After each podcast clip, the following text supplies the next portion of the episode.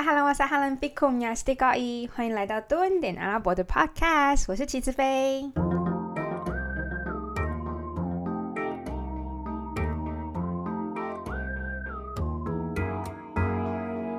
很快耶，今天是我们咱们 Podcast 的第十集了。对，今天默默的来到了第十集。原本呢，最先的计划是每个礼拜日的时候要发出，然后礼拜一的时候就希望大家想说，哎，大家在你知道通勤啊、上班的时候，就是你知道移动中的时候可以听。但殊不知呢，反正我这个礼拜就，哎，我真的觉得人真的是不可以太嚣张，就想说，哎，前面几次都还蛮准时在发稿，然后突然就是第十集的时候，就因为想太多，所以又又 delay 了。好啦，所以呢，今天有点是想要。嗯，来一点不一样的，就是因为关于第十集嘛，其实在这中间我有收到蛮多人的私讯，或者是很感人的有人去留言，跟那些就是帮我留五星好评的人，因为因为其实我好像没有认真跟大家讲说，哎，记得帮我去留言五星好评刷起来，但默默的看到那些留言，而且还是在我不经意的情况下看到，我觉得很窝心。好啦，所以今天呢，呃，我决定以后呃在每一集 podcast 播出之后，也都会就是刷一下好评。然后，呃，会念就是有像 Q A 时间吧，就有任何问题啊，或者是有想要呃分享的，都可以在上面帮我留五星好评刷起来。那今天呢，主要是在 Instagram 上面，我之前有时候会问大家有没有想要聊聊天啊，或想要知道什么的。的就是开放式问题，那我选出了五个我觉得很值得和大家分享有趣的事情，因为其实，在 Instagram 上面有时候呃要用打字的回有点就是有点麻烦，或者是没有办法分享到太多或者是太到位的，所以呢，今天我选了五个，那我们就一起听下去喽。第一个问题呢，就是。推荐一个女生去中东旅游的国家，我想这一位听众或者是这一位就是朋友们，他主要会问的会是女生跟单独旅游在中东国家的考量吧。那我先跟大家说一下，其实我觉得在我所去的比较热门的，比如说约旦、埃及、呃。杜拜啊、突尼西亚这些等等，我觉得一个女生旅游都不会是问题，甚至是阿曼，我也并不会觉得就是是一个有很危险的地方这样。那至于你说最推荐就是一个人去旅游的话，女生去旅游的话，我其实最喜欢的会是突尼西亚。突尼西亚它是在北非呃地中海那边，所以它有浓浓的地中海呃风情。那它本身其实也是蛮开放、蛮西化的呃一个国家，所以在里面你一个女生走在路上，然后走在街上，其实不会感觉到很奇怪。嗯，那呃这个国家其实还有另外一点很特别的是，我觉得它非常浪漫，对。就是女生会很爱很爱的地方，那它同时你可以感受到地中海风情，然后看到一些北非伊斯兰的古迹、古城。那在南部的地方也有撒哈拉沙漠，就是你可以看海、看沙漠都可以一次满足的好地方。所以我大推突尼西亚，只是要。就是比较注意的是，突尼西亚的签证比较难取得。网络上有蛮多在教学突尼西亚签证要如何取得，还有你心脏比较大颗，有可能在你出发的前三天，你的护照都还没有回来的那种。就是嗯，我觉得这个是比较就是行前的考验。那至于约旦啊、埃及，其实这两个国家。呃，女生单独前往，我其实觉得也 OK，嗯，然后适合呃年轻人啊，或者是就是对中东世界想要去冒险探索的地方。呃，约旦的语言就是以英语跟阿语为主，英语其实蛮通的，就是在一般街上的，就是英语的通行性比埃及高。那埃及其实。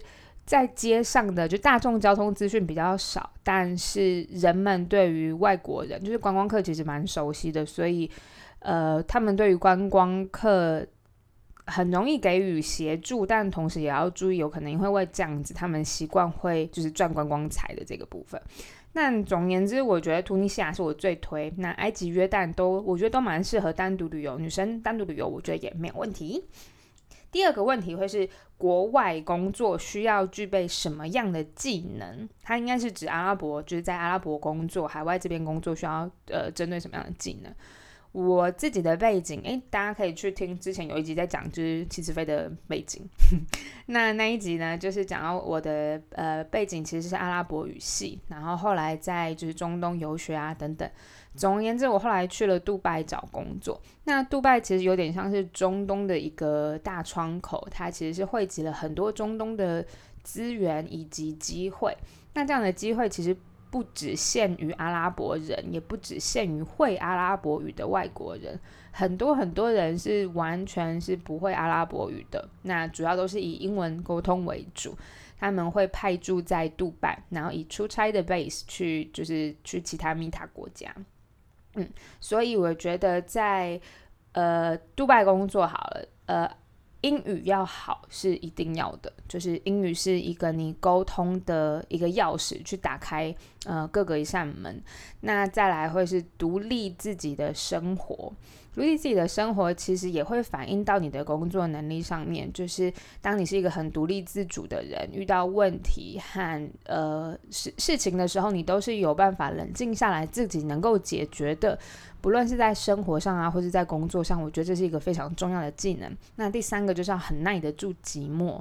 为什么会说很耐得住寂寞呢？其实不止在杜拜啦，因为在每个呃在外的游子。不像是在你自己的家乡，比如说有家人啊，或者是有一个安全，就是有安全感的地方吧。那在国外，你虽然有自己的房间、自己的住所，但是我觉得一个落地生根的那种感觉、归属感，相较于比较少。所以我觉得有时候内心有点空虚、空虚的那一块，即便你在国外有好朋友啊，会出去玩，但 somehow 回到家或者是自己一个人的时候，我觉得夜深。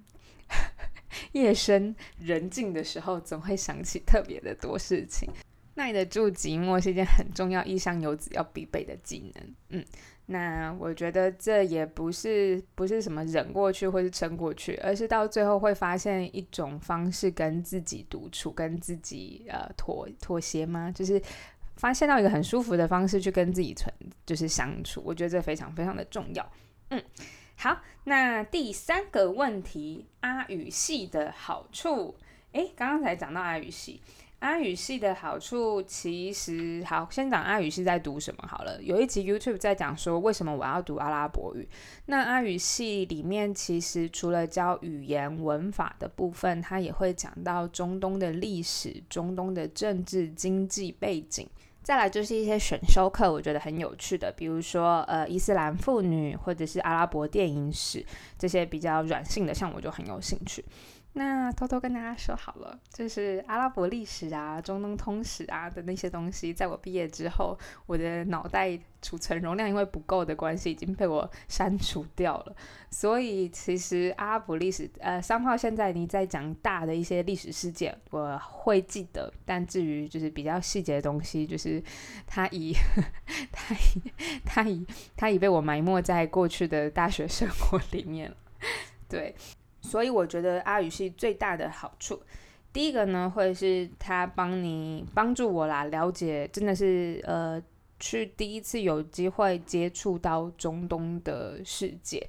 平常在台湾就我也没有特别去接触到这一块，就是在进入阿语系之前，并没有就是特别特别去去。去对这一块的文化有有涉略。那在阿语系，我觉得不论是历史啊，或者是文化上面，他的观点给我，呃，提供给我一个与过去思考角度完全截然不同的方式。我觉得这点是我在阿语系最大最大的收获。那至于很多人会问说，那阿拉伯语呢？阿拉伯语的确在课堂上面，老师的教学会是系统性的教学，但你说，呃。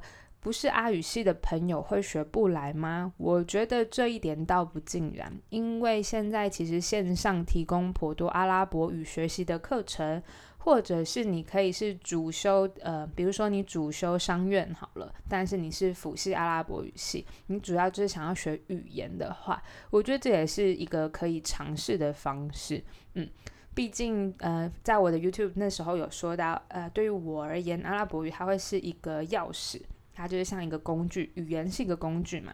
那至于你打开这扇门之后，你要去如何利用那些东西，就会才会是你真正的，就是你真正的功夫，你的真功夫会是什么？我自己的看法会是这样。那有一些要走学术派的啊，或者是对于阿拉伯真的有很深的研究，也有，当然也会有你可以找到自己舞台发展的机会。所以呢，这就是我觉得读阿语系最大的好处是，嗯。就是让自己的视野和让自己的观点有不同的角度。那另外一个会是阿拉伯语而言，阿拉伯语讲你是真的有兴趣要学阿拉伯语的话，我觉得嗯，阿拉伯语系不一定是要主修啦，不过是一个颇颇不错的选择。再来一个问题呢，就是以后会跟台湾人结婚还是外国人结婚？我觉得看到这一题，我就基本上就是先一个冷笑。首先，先说好，就是我小的时候，就是大概是国小那个时候，我一心一意就觉得，天呐，混血儿也太可爱了吧！我一定以后要找个外国人结婚。那时候你知道，小时候真的是脑袋不知道在装什么，就纯粹觉得混血宝宝很可爱，混血宝宝很漂亮。但殊不知，就是 感情这种事情，真的是。可遇不可求，诶，就是你今天不是要求跟一个外国人结婚，或者跟一个台湾人结婚，至少我是啦，就是，嗯，我比较没有去设限，说我要先 filter 掉台湾人、外国人等等的。那至于有些人会问说，外国人会不会是阿拉伯人？诶，题外话，就是我其实到现在从来没有交过阿拉伯男朋友，也没有打算要去交阿拉伯男朋友。为什么呢？因为就不是我的菜啊。就真的不是我的菜耶。有些人会觉得阿拉伯男生的就是很很中东的那种古铜色肌肤啊，大胡子，就是比较 masculine 的那种那种体态是他们很吸引的。但对于我而言，就真的不是诶。嗯，就有觉得帅吗？也还好，就是会觉得哦好看，但你不会到怦然心动。对，所以我觉得这一点，我爸妈就是我们家庭应该算是蛮放心的。当初我去的时候，他很担心我就是会嫁到外国去，但终究 一根草都没有看到。所以呢，要跟台湾人还是外国人结婚，这个答案就是真的是随缘。主要会是看相处的情况。有些人说，当你看到一个人，就是天雷勾动地火，你的心会感受得到。阿拉伯人其实有一句话，阿拉伯语其实有一句话叫做 “al qalb yatruku ma la yatruku al basar”，就是你的心可以看到眼睛所看不到的东西，就你心可以感受到这个人是不是就是他了。嗯，我自己是觉得蛮神奇啊，目前好像没有这种感觉过。嗯，有没有过啊？啊，就算有过也没有结婚啊。就是你要怎么认定这个人是一辈子？嗯，我觉得蛮神奇的。假如我有体会到的话，再跟大家分享好了。哈哈哈哈。再来是阿拉伯世界的三个优缺点，我把这个东西放在最后一题，实在是超级超级有点难呢。好，我觉得先讲优点好了。优点就是我觉得阿拉伯世界非常热情跟好客。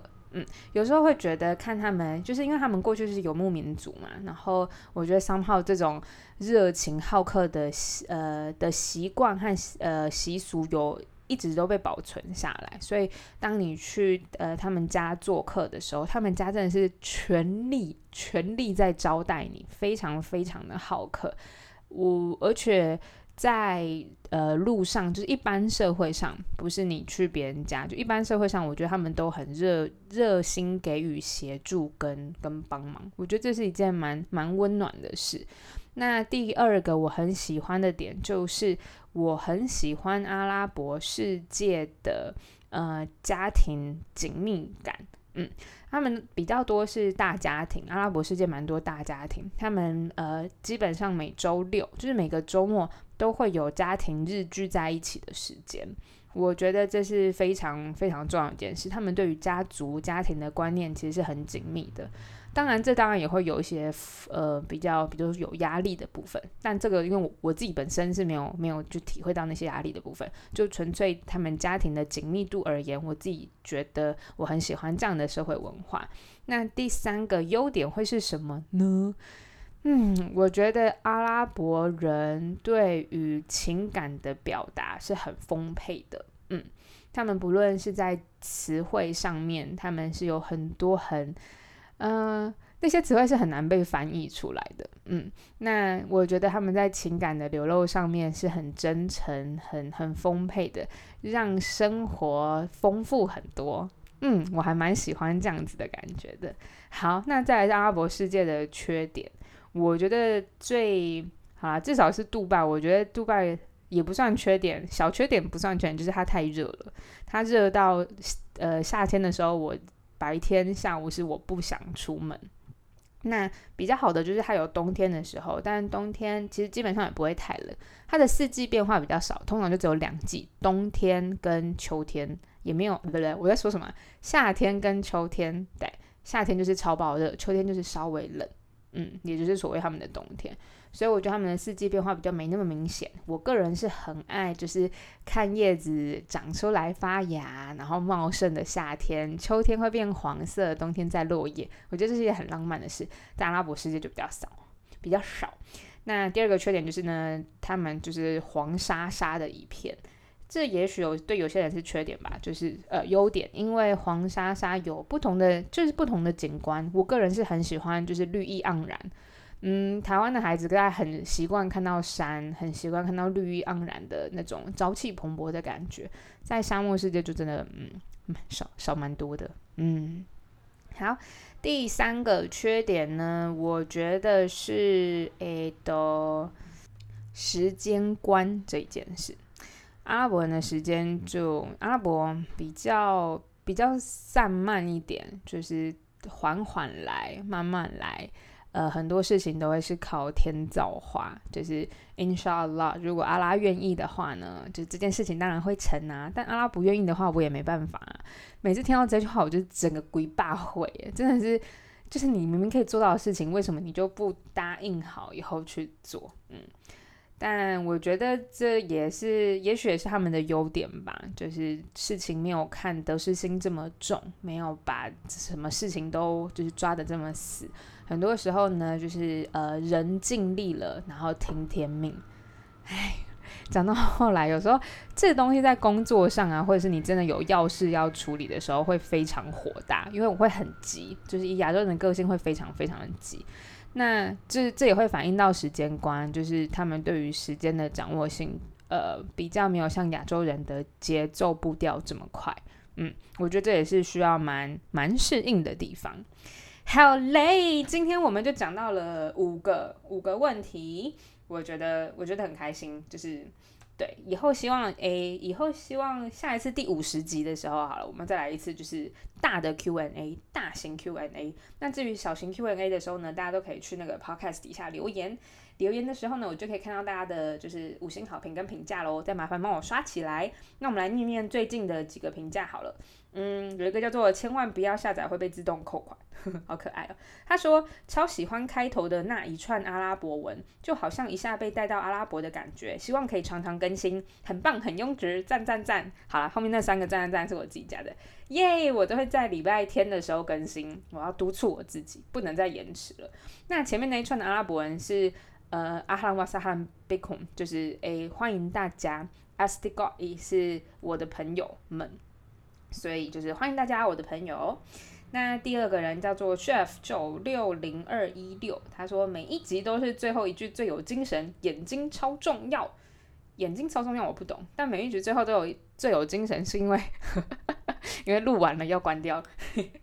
好，再来是韩寒，哇，韩寒留好多。哦韩寒说：“我二零一九暑暑假在加拿大认识沙乌地男友，后来各自回国。十月的时候听到开放观光签，而且女生可以自己去的时候，真的超级感动。后来二零年一月申请电子签，很快就下来，大概四千台币，一年有效。二月初的时候，COVID 刚肆虐，中国便胆战心惊，踏上前往沙乌地的航班。”出发前生怕因华人脸孔被原机遣返，但没遇没想到遇到第一个挑战是被地勤一问为什么签证上有父亲的名字。嗯，Oh my god！那个时候签证网站因一起关闭，我实在不知道怎么解释，急到在机场哭，好可爱哦。到曼谷转机时，地勤也问同样签证问题，最后成功见到男友，但在当地的一连串真的是 culture shock，culture shock 到不行，就像内容说的一样。